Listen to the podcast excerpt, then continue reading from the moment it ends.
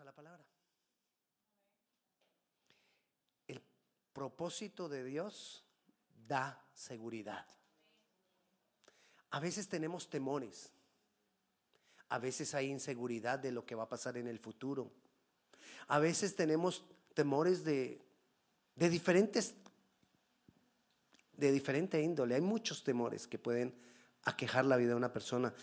Hay necesidades. Hay necesidades en nuestro ser interior.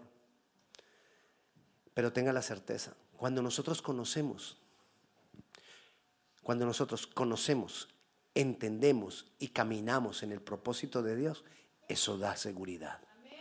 No estoy diciendo que entonces no haya problemas, sino estoy diciendo es que a pesar de los problemas, a pesar de las situaciones, todo va a estar bien. Amén.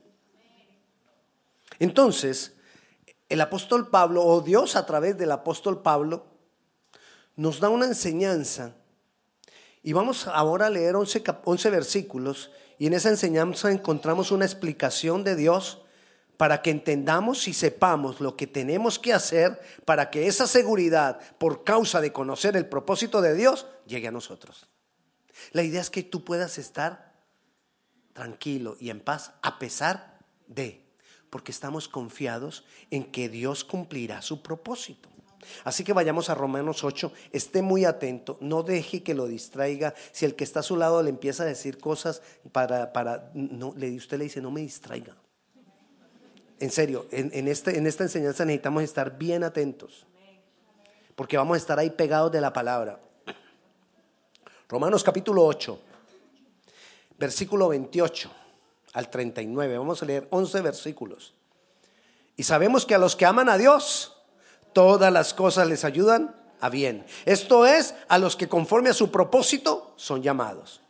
Porque a los que antes conoció, también los predestinó para que fuesen hechos conforme a la imagen de su Hijo, para que Él sea el primogénito entre muchos hermanos. Y a los que predestinó, a estos también llamó. Y a los que llamó, a estos también justificó. Y a los que justificó, a estos también glorificó. ¿Qué pues diremos a esto? Si Dios es por nosotros, ¿quién contra nosotros? El que no escatimonia a su propio Hijo, sino que lo entregó por todos nosotros, ¿cómo no nos dará también con Él todas las cosas? ¿Quién acusará a los escogidos de Dios? Dios es el que justifica. ¿Quién es el que condenará? Cristo es el que murió, más aún, el que también resucitó, el que además está a la diestra de Dios, el que también intercede por nosotros. ¿Quién nos separará del amor de Cristo? ¿Tribulación o angustia o persecución o hambre o desnudez o peligro o espada? Como está escrito, por causa de ti somos muertos todo el tiempo, somos contados como ovejas de matadero. Antes, en todas estas cosas somos más que vencedores por medio de aquel que nos amó. Por lo cual estoy seguro de que ni la muerte, ni la vida, ni ángeles, ni principados, ni potestades, ni lo presente, ni lo porvenir, ni lo alto, ni lo profundo, ni ninguna otra cosa creada nos podrá separar del amor de Dios que es en Cristo Jesús. Señor nuestro. Acabamos de leer uno, varios de los versículos famosos que los cristianos no sabemos para en cualquier momento declararlo y si estoy con Cristo, pues todo estará bien. Pero necesitamos entender el proceso. Porque no es porque repitamos una frase. Hermano, mire, este versículo es buenísimo. Aplíquelo a eso que usted está viviendo y ya. No, necesitamos conocer el proceso. Y la idea de Pablo aquí nos enseña es para eso, para que entendamos el proceso. Entonces dice el versículo 28. Y sabemos que a los que aman a Dios, Todas. Todas. Todo nos ayuda para bien. Entonces, ¿qué nos ayuda para bien? Todo. ¿Lo bueno no más? No, todo. Todo nos, lo malo, sí. Eso también. Ese también. Esa también. Todo nos ayuda para bien. ¿A quiénes? Entonces, ¿de qué me tengo que asegurar yo? De amar a Dios. Yo me tengo que asegurar de amar a Dios. Yo, muchas veces buscamos las respuestas donde no es. La respuesta está en amar a Dios. Dios hace que todas las cosas coincidan. Como Dios es un experto en que las cosas malas que nos pasen, Él las transforma para bien, a veces nos confundimos y creemos que Él fue el que la mandó. No. En Él no hay maldad. Él no va a mandar lo malo. Pero cuando nos pasan cosas malas, Él viene y hace algo para que eso se ponga o se transforme para bien. Dios hace que todas las cosas coincidan o cooperen para bien de nosotros. De una situación difícil, Él puede hacer que todo se torne en aprendizaje. De una situación difícil, Él puede hacer que te lleve a entregarte más. De una situación difícil, Él puede ser que después te use con personas que están viviendo eso que tú ya viviste. Entonces, Él puede hacer que todas las cosas ayuden para bien. ¿A quiénes? A los que le aman. Entonces debo crecer en amarle. Pero mire lo que sigue en el mismo versículo. Todas las cosas le ayudan para bien. Esto es, a los que conforme a su propósito son llamados. Quien le ama empieza a estar en el propósito de Dios. Entonces, póngame atención. Vamos a poner aquí abajo el no propósito de Dios. Vamos a poner aquí arriba el propósito de Dios. Cuando nosotros comenzamos la vida y comenzamos a tener razón, cuando empezamos a tener razón ya tenemos pecados. Parta de ahí. Ah, es que nací con el pecado original. No, hemos cometido pecados. Nosotros desde niños hemos cometido pecado. Y dice la Biblia que aquel que diga que no, que no tiene pecado es un mentiroso. Entonces, ¿dónde arrancamos nosotros? Todos arrancamos aquí. Dios quiere que nosotros caminemos por su propósito. Entonces, Él dice, pongo delante de ti la vida y la muerte. Tú escoges. ¿Qué es la vida y la muerte? Que yo viva por aquí o que yo viva de acuerdo a su propósito. Yo escojo. Eso se llama libre albedrío. El libre albedrío yo lo llamo el poder de la elección. cuando elegimos bien, ahí hay poder de Dios. Porque si yo decido caminar por el propósito de Dios, ahí se manifiesta su poder. Entonces es el poder de la elección. Dios dispone entonces que aquel que está aquí decida amarle. Entonces nos ofrece. Si yo decido seguir por acá, ese es el problema mío. Pero si yo decido amarle, creerle, creer el medio que él utilizó, que es el evangelio, que es el evangelio, que es el evangelio Jesucristo, muriendo por nosotros. Ahora celebramos la cena, celebramos la obra de Cristo. Cuando yo creo eso, estoy decidiendo amar. ¿Cómo yo puedo amar a Dios y no creerle lo que él dice? El amor tiene que ver con creer. Entonces, cuando yo, el, amor no es, ay, usted viera yo cómo hago a Dios, yo, ay, yo siento una cosa que adentro cuando, cuando pienso en Dios, siento algo tan, uy, como que el corazón se me pone así chiquito. Y creemos que eso es amar a Dios. No, amar tiene que ver con decisiones. Y si yo amo a Dios, eso se tiene que ver con mis decisiones. Entonces yo empiezo a querer caminar en el propósito de Dios. Ahí estamos.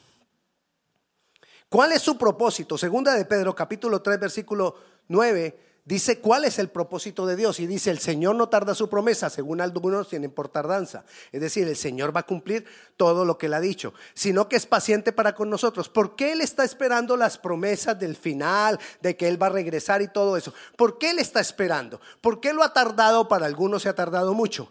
Porque Él no quiere que ninguno perezca. O sea, Él quiere que todos los que estamos aquí o hemos estado aquí o estuvimos acá, tomemos la decisión. ¿Lo tienes? Pero ¿de quién es la decisión? Mía, porque hay libre albedrío. Entonces la decisión es de cada uno de nosotros. Cuando Dios decide crearnos, nos crea a su semejanza. Y una de las partes de la semejanza de Dios que nosotros tenemos es voluntad. La voluntad de escoger, como le decía ahora, ahora la voluntad de, de, de elegir. Y yo decido si elijo correctamente o no. Mi principal decisión, ¿cuál es? Habiendo estado acá, decido amarle. ¿Lo tiene? Decido caminar en su propósito. Decido no vivir la vida a mi antojo, ni, a mi, ni de acuerdo a mis anhelos, ni de acuerdo a lo que yo pienso, ni de acuerdo a lo que yo creo, sino a lo que Él ha dicho. Entonces, esa es mi principal decisión, amarlo. Y aceptar el medio de acercamiento a Él. ¿Cuál es el medio de acercamiento a Dios? Jesús. No hay otro camino. Por medio de creer en Él, soy establecido en el propósito de Dios. Por medio de creer en Jesucristo, ya me estoy cansando de bajar y subir, por medio de creer en Jesucristo, yo llego acá. Es por medio de creer en Jesucristo. No hay otro medio, es lo que dice la Biblia. Y nosotros creemos lo que dice la Biblia. Miremos lo que dice el 29 para que entendamos el propósito. Ya sabemos, ¿de quién es la decisión? Nuestra. Mire lo que dice el 29 porque a los que antes conoció, también los predestinó. Ay, pastor, ahí dice que Dios predestinó. ¿Cómo hacemos para pensar en la predestinación de Dios y en el libre albedrío? Si Dios predestinó, entonces muchos van a decir, entonces ¿para qué está el libre albedrío? ¿Dónde está mi voluntad si Dios ya predestinó? Pero se olvidan de algo que dice, a los que antes conoció. Dios no tiene limitación de espacio ni de tiempo. Entonces Dios está aquí. Antes, me salgo de la cámara. Antes, me salí por acá, no importa, que escuchen allá. Estaba antes. Antes no se veía nada. Pero él sí veía. Y él desde antes vio cuando Víctor no lo conocía. Y él desde antes vio que Víctor decidió amarlo. Entonces, cuando él vio eso, dijo, ese es uno de los míos. Voy a predestinar un camino de bendición para él. ¿De quién fue la decisión? Mía. Pero ¿quién predestinó ese camino para mí? Dios. Yo soy el que decido por dónde me voy, porque si no, nadie sería culpable. Porque si Dios predestinó al que, al que fuera pecador para ser pecador, entonces, ¿qué culpa tiene él? Pero está el libre albedrío. La decisión nuestra. Entonces, al que antes conoció, ahí lo dice, al que antes conoció, lo predestinó para que caminara por aquí. Porque él vio desde antes que tú ibas a decir, Señor, sí, yo te amo. O él vio desde antes que tú no lo ibas a hacer. Y estás aquí por agradar a alguien y no a él. Eso lo conoce. Y lo ha conocido desde siempre. Entonces, leíamos ahí a los que antes conoció, los predestinó, predestinó un camino, predestinó un propósito, para que en ese camino o en ese propósito fuésemos siendo cada vez más a la imagen de Jesús. Sigamos el 29, dice, porque a los que antes conoció también los predestinó para que fuesen hechos conforme conformes a la imagen de su Hijo. ¿Para qué nos predestinó entonces? Para que fuésemos como Jesús. Si tú estás aquí en el, en el, propósito de Dios, eso tiene un propósito, que seas semejante a Cristo. No es para que me vaya bien. Creemos que lo que tiene que ver con Dios es que me vaya bien. Creemos que una persona está, está prosperada por Dios es porque si le va bien. Creemos que, que, las cosas se manifiestan de parte de Dios es cuando tengo dinero, cuando no, cuando tengo trabajo, cuando eso es secundario. Eso es añadidura. Eso es lo de menos. Lo principal es si yo verdaderamente estoy siendo a la imagen de Jesús si estoy siendo semejante a Él. Para eso Jesús pagó por nosotros. Pagó un precio muy alto para que nosotros fuésemos hechos a la imagen de Él. Entonces ya tengo dos cosas que yo tengo que preocuparme. Uno, por amarle y decidir venir al propósito de Dios. Dos, crecer en ser más como Jesús. Vamos. La predestinación no es que Dios escogió los que se salvan y los que no se salvan. Porque le repito, si no, esto iría en contra del libre albedrío. La predestinación es que Él primero nos vio, supo quiénes íbamos a escoger de acuerdo a Él, quiénes teníamos un corazón sensible a Él, y a esos les predestinó un camino de bendición, para que caminemos con Él, para que seamos cada vez más como Él. Cada persona decide si camina por aquello que Dios predestinó. Cada persona. Pero Él lo predestinó. ¿Lo tienes? Versículo 30. Y a los que predestinó, a estos también llamó. A los que predestinó para caminar en su propósito, que los antes, antes los había conocido, antes había visto la decisión que tomaba, entonces a estos también los llamó. ¿Qué es llamar? Cuando usted está en el segundo piso y su hijo está en el primer piso y usted quiere que él venga, ¿usted qué hace? Lo llama. O sea que llamar es decir, venga acá. ¿Lo tiene? Entonces, a los que él predestinó, cuando estábamos aquí, él nos llamó. ¿Qué es que él nos llamó? Él preparó todo para que nosotros pudiéramos entender que tendríamos que estar acá. Él mandó personas que te hablaran de Cristo. Él preparó momentos en que te hablaban de Cristo. Él preparó situaciones para que tú entendieras que necesitabas venir acá arriba, al propósito de Él. Él hizo una cantidad de cosas para llamarte, para decirte, hey, Víctor. En mi caso utilizó una mujer. Eh, otra, ella no. Sí. Yo andaba detrás de una muchacha a los 22, 23 años, no recuerdo. Y por ir detrás de la muchacha, entonces allá me fui a un campamento cristiano. Y en ese campamento cristiano recibí al Señor. Yo no iba al campamento cristiano. Yo no quería andar, e ir a un campamento cristiano. Yo no quería andar con una Biblia debajo del brazo. Y yo me burlaba de los que andaban con una Biblia debajo del brazo. Yo les hacía bullying. En el colegio tuve un compañero que él era cristiano y hablaba de la Biblia y todo, y yo le hice bullying. Porque para mí nada que ver. Pero Dios sabía qué decisión que iba a tomar yo. Y entonces preparó todo. Y utilizó lo que me llamaba la atención. Para decir, eso es como cuando lo van a cuando uno está pescando, ¿no? Tira el anzuelo y entonces uno, y uno cree que va por el anzuelo, mentiras. Y ahí Él me trajo y me llamó. Pero porque Él sabía qué decisión iba a tomar yo después.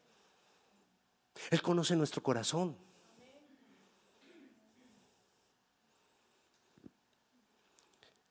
Entonces, ¿recuerda lo que hizo con Samuel? Samuel, el profeta. Empezó a llamarlo, Samuel. Y Samuel se levantó. Ya voy, Señor, y se fue para donde Isaí. ¿Me llamaste? Yo no te he llamado. Volví, se acostó. Samuel, Señor, ¿me llamaste? Yo no te he llamado. Volví, se acostó. Ya, ya Samuel le dijo, mira, yo no te estoy llamando, no soy yo. Elí le dijo, yo no te estoy llamando, no soy yo. Si vuelves a escuchar esa voz, entiende, es Dios que te está llamando. Él dijo, ok. Y después yo, Samuel, es Dios que lo estaba llamando. Si tú estás aquí, es porque Dios te ha llamado. No es en vano. Pero ¿qué tengo que hacer yo? Yo tengo que asegurarme que yo ya no estoy acá, sino que yo decidí amarle y que estoy empezando a caminar en el propósito de ser semejante a Él. Porque ¿para qué me llama Dios? Dios, Dios no te está llamando a ti. Ay, es que yo, cuando hablamos del llamado, todo el mundo se imagina a ser pastor, o el llamado a ser el ministro de no sé qué, o el llamado a ser el director de la alabanza, o el llamado a ser el llamado es a caminar en el propósito de Él. Él nos está llamando a caminar en lo que Él tiene para nosotros, que va a incluir que, seas pastor o que seas maestro, que seas líder de alabanza, no sé, lo que va a incluir para tu vida específica. Pero el llamado tiene que ver con que nosotros caminemos en el propósito de Dios, le amemos más y cada vez nos parezcamos más y más a Él. Y cuando tú atiendes el llamado, cuando nosotros atendemos, atendemos el llamado y venimos, ¿venimos a qué? A dejar esa vida bajo mis propios deseos, esa vida que yo tenía, esa vida de, de rumba. Imagínese, yo, caleño, usted sabe. Entonces era vida de rumba. En nuestro país, Cali es sinónimo de rumba. Ahora hay mucho evangelio, gracias a Dios. Entonces es decidir ya no caminar en esto, sino es decidir venir a caminar en el propósito de Dios. Voy a dejar mis deseos, mis anhelos, sin tenerlo en cuenta Él. Voy a dejar de, vivir la vida conforme a mí mismo y entonces vengo a Él. Y entonces dice, a los que llamó, ah, dice, a los que predestinó, a estos también llamó en el versículo 30, a los que llamó, a estos también justificó.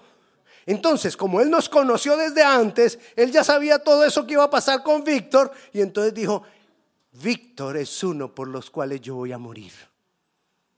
Cuando Jesús estaba muriendo en la cruz, yo estoy convencido, porque ahí dice que él antes nos conoció, yo estoy convencido que él tenía en, en la mente de él a todos aquellos por los cuales murió. O sea, a mí. O sea, a ti los tenía en la mente, porque él ya nos había conocido, él ya sabía por quién venía a morir, por aquel que iba a decidir aceptarlo, por aquel que se iba a, que iba a ceder, a tomar la decisión correcta, y entonces él murió por los que tenía que morir.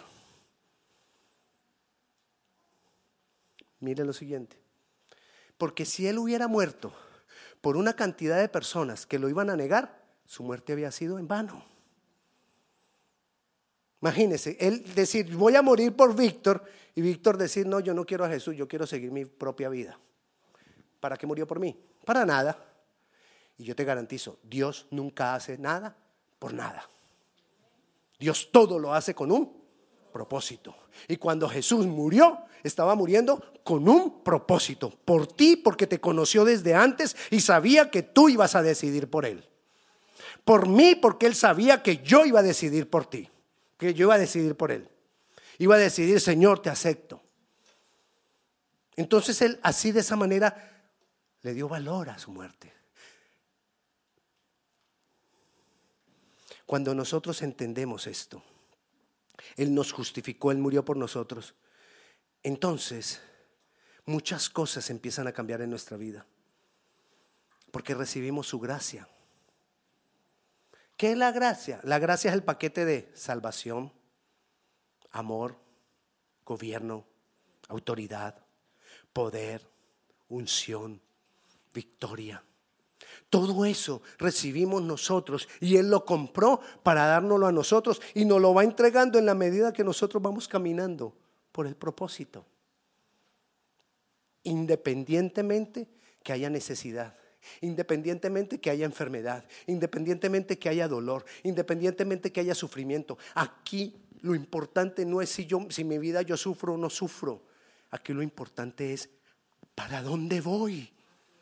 ¿Cuál es mi destino? Compara esta vida con la eternidad. ¿Qué son 70, 80, 90 años que vamos a vivir nosotros? Bueno, no sé usted, yo digo que por ahí hasta los 85 ya. 100. 104. Dios. Siento mucho. ok, sigamos. Entonces, ¿qué, qué, es 100 años comparado con toda la eternidad? Y nosotros preocupados por los 100 años. Preocupémonos por la eternidad, nuestro propósito es la eternidad. Nosotros fuimos llamados a un propósito eterno. No. Y que lo que tengamos que vivir aquí, el Señor nos va a fortalecer. Porque todo va a estar bien. Entonces, dice que nos justificó, pero dice también ahí que a estos también glorificó. Y a los que justificó, a estos también glorificó. Un día Jesús vendrá. Y cuando Él venga y gobierne toda la tierra, Él va a llenar la tierra de su gloria. ¿Por qué va a poder llenar la tierra de su gloria? Porque la gobierna. Hoy Jesús no está gobernando la tierra. Hoy Jesús está gobernando vidas. Un día gobernará la tierra, pero hoy gobierna vidas y decimos que cuando Él gobierna va a poder manifestar su gloria sobre la tierra. Pero si hoy gobierna sobre vidas, entonces hoy va a poder manifestar su gloria sobre vidas. ¿Qué vidas? Aquellas vidas que le hemos entregado a Él, a Él el gobierno, el gobierno de nuestras vidas. Entonces Él me va a llenar de su gloria aquí. Uno. Dos, cuando venga y nos tome, nos va a dar unos cuerpos glorificados. O sea que todos nosotros completamente vamos a ser llenos de su gloria. ¿Qué es que Él nos llene de su gloria ahora? Que Él comparte su gloria con nosotros. Amén, pastor, gloria a Dios. Qué lindo, pastor. ¿Usted se imagina Dios el gran Dios, el Dios creador, el Dios que puede parar la tempestad, el Dios que puede hacer lo que quiera, el Dios más poderoso que lo que sea, compartiendo de eso contigo. Ay, sí, pastor. Doloroso o no doloroso sea nuestra vida, larga o no larga, Dios hace de nosotros algo útil. Dios hace de nosotros algo útil para Él. Vasos de honra. Entonces ahí ya comienza el 31, decir, de acuerdo a esto, ¿qué pues diremos? Si Dios es con nosotros, ¿quién contra mí? Ahora sí lo entiendo. Ahora no es que, porque hay gente que va por acá y cualquier cosa le pasa y dice, ay, a mí me enseñaron que uno debe decir, si Dios es contra mí, ve, si Dios es con nosotros, ¿quién contra nosotros? Y caminando acá abajo. ¿Qué sentido hay? Se vuelven frases de amuleto. Se vuelve la Biblia para ellos un amuleto. Pero cuando yo estoy caminando aquí en el propósito de Dios, yo lo entiendo y yo me doy cuenta. Si Dios es conmigo, ¿quién contra? Y entonces dice ahí, sigue diciendo, ¿quién contra mí? ¿Quién me puede acusar? ¿Quién me puede acusar si yo soy un escogido de Dios? Porque Él es el que me justifica. ¿Quién es el, que condenará? Si Cristo es el que me salvó y también está intercediendo por mí, porque yo te garantizo que Dios no va a hacer nada en vano y Él no va a interceder por aquellos que sabe que no lo van a aceptar. Él intercede por aquellos que Él sabe que lo aceptan. Entonces Él está intercediendo por nosotros y entonces se pregunta, ¿quién me podrá separar del amor de Dios? Si yo estoy aquí, ¿quién me va a separar del amor de Dios? Ahí es que aplica eso. Pero muchas personas todavía caminando acá y siguen diciendo, ay, ¿quién me separará del amor de Dios? Tribulación, angustia, no, nada. Me Hey, anda separado ya. No has estado con Él. No estás en el propósito. No tomaste la decisión correcta.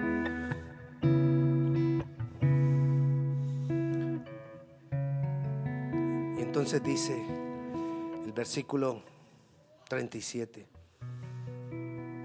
Antes en todas estas cosas somos más que Otro versículo que utilizan de, de amuleto.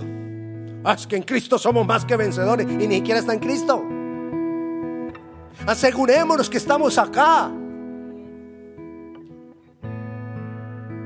Y ahí podrás decir, en Cristo somos más que vencedores.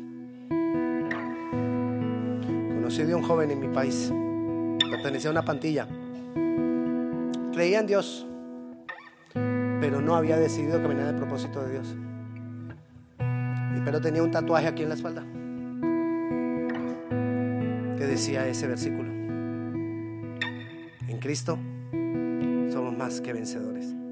Y él decía que eso lo protegía. Hey, si Dios te ha llamado, tú tienes que estar acá. Porque este es el lugar de la protección. Esto es lo que te da seguridad. Cuando estás en el propósito, cuando le amas, cuando has decidido caminar por Él, cuando has decidido que Él sea el que gobierna tu vida, cuando has decidido crecer en, el, en ser más parecido a Él, cuando todas esas cosas pasan, tú estás seguro. Ahí sí aplica.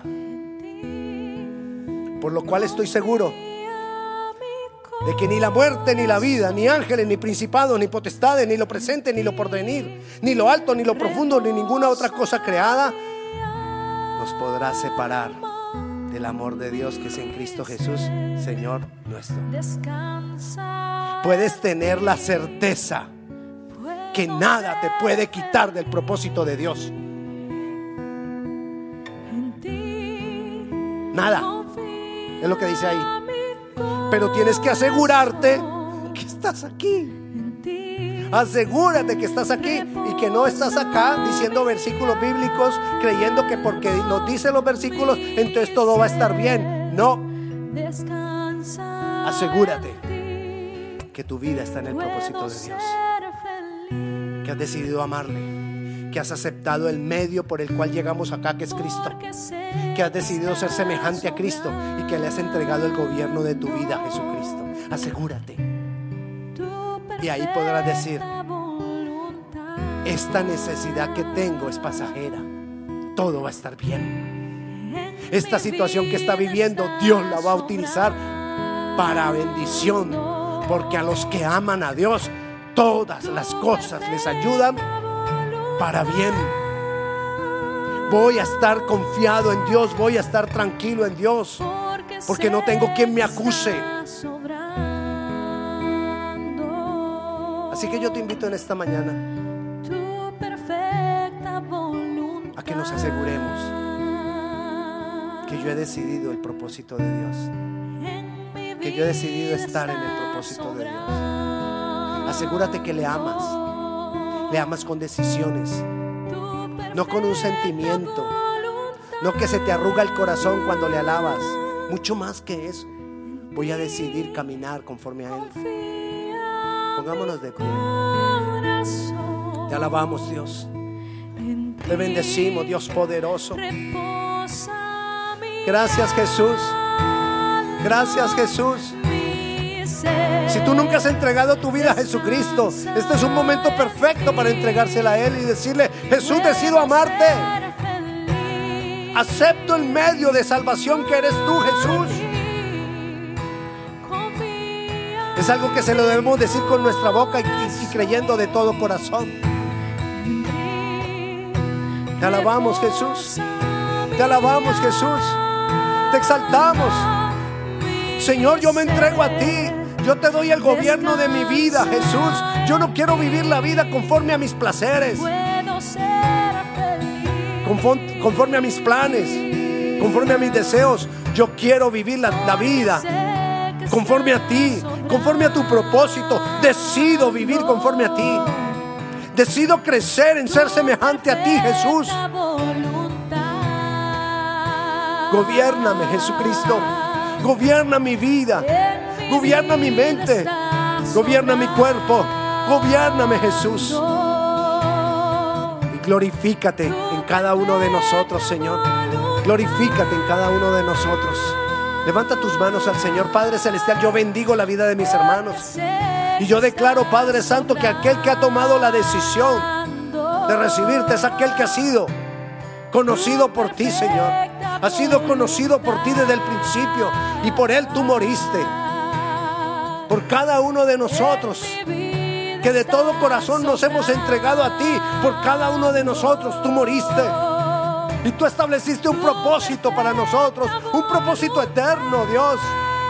Así que podemos estar tranquilos, porque a los que aman a Dios, todas las cosas nos ayudan para bien.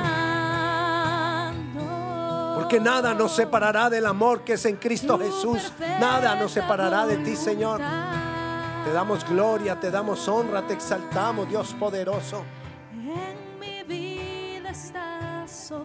Señor, gracias. Yo bendigo la vida de mis hermanos y yo declaro, Padre Celestial, sobre cada uno de mis hermanos, que tú nos llevas en ese propósito. A los que hemos elegido por ti. Te doy gracias, Señor, en el nombre de Jesús. Amén y la paz de Dios sea con cada uno de ustedes. Dios le bendiga.